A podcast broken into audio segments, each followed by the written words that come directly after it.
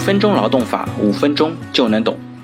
那我们今天来跟大家讲一个案例啊，大家通过这个案例来看一下，这个工资呢到底该不该发？那一个员工呢，他的劳动合同期满前已经享受了一年的停工留薪期。那劳动合同终止的时候呢，员工提出啊，公司应当支付他前面一年未休年假的工资报酬。员工认为停工留薪期不属于不应该发放年休假工资的法定情形，请问公司是否应当支付？那对于这个问题呢，就有人觉得是应当支付的，那也有人觉得呢是不应当支付的。根据企业带薪年休假的实施办法，那用人单位呢，经职工同意不安排年休假或者安排年休假天数少于应休年休假天数的，应当在本年度内对员工应休未休的年休假天数，按照日工资收入的百分之三百支付未休年休假的工资报酬，其中包含了用人单位支付职工正常工作期间的工资收入。同时，也规定员工依法享受的探亲假、婚丧假、产假等国家规定的假期，以及因工伤停工留薪期间不计入年休假假期。那其实员工的带薪年休假条例也规定了以下的情况呢，员工不能够享受当年的年休假。第一个情况呢是职工依法享受了寒暑假，他的假期天数呢多于年休假天数的。第二呢是职工请事假累计二十天以上且按单位按照规定不扣工资的。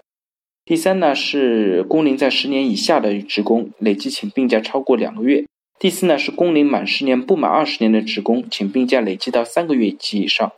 第五个呢是指工龄累计二十年以上的职工请病假累计四个月以上。那对于这个员工来说呢，他的情况属于工伤停工留薪期。而导致没有享受年休假，他要求工资报酬，似乎呢是符合法律规定的。那实际上呢，其实不然。那为什么是这样呢？那这边呢，我给大家以下三个原因。首先呢，是因为年休假的立法目的呢是保证员工的休息休假权利。休息休假呢是和正常工作相关联的。如果没有正常的工作呢，保障休息休假就没有客观的前提。皮之不存，毛将焉附？那不管是什么原因，这个员工客观上已经连续休息了超过十二个月，不能够在实际休息的基础上再超过一天二十四小时，或者说超过一年十二个月额外安排休息，在时间的客观程度上，这种处理呢是不存在合理性的。其次呢，用人单位无法安排员工休假的时候，才应当折算工资报酬。这个员工呢连续休假且享受了全薪，不存在用人单位无法安排休假的情形。因此呢，也不需要折算工资报酬。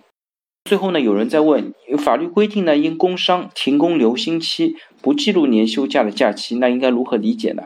那我们认为呢，当员工在一个自然年度里面享受了一段时间的停工留薪之后，重新上岗的，那经过这一段时间呢，仍然应当安排年休假。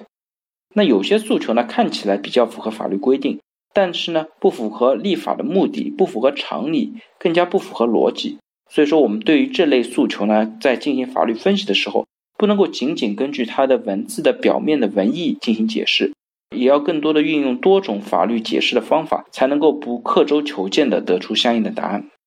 好了，大家如果对我今天的话题有任何的问题或者建议呢，非常欢迎在我的音频下方留言，也非常欢迎将我的音频转发给有需要的朋友，也许真的可以帮助到他。那我们下一期再见。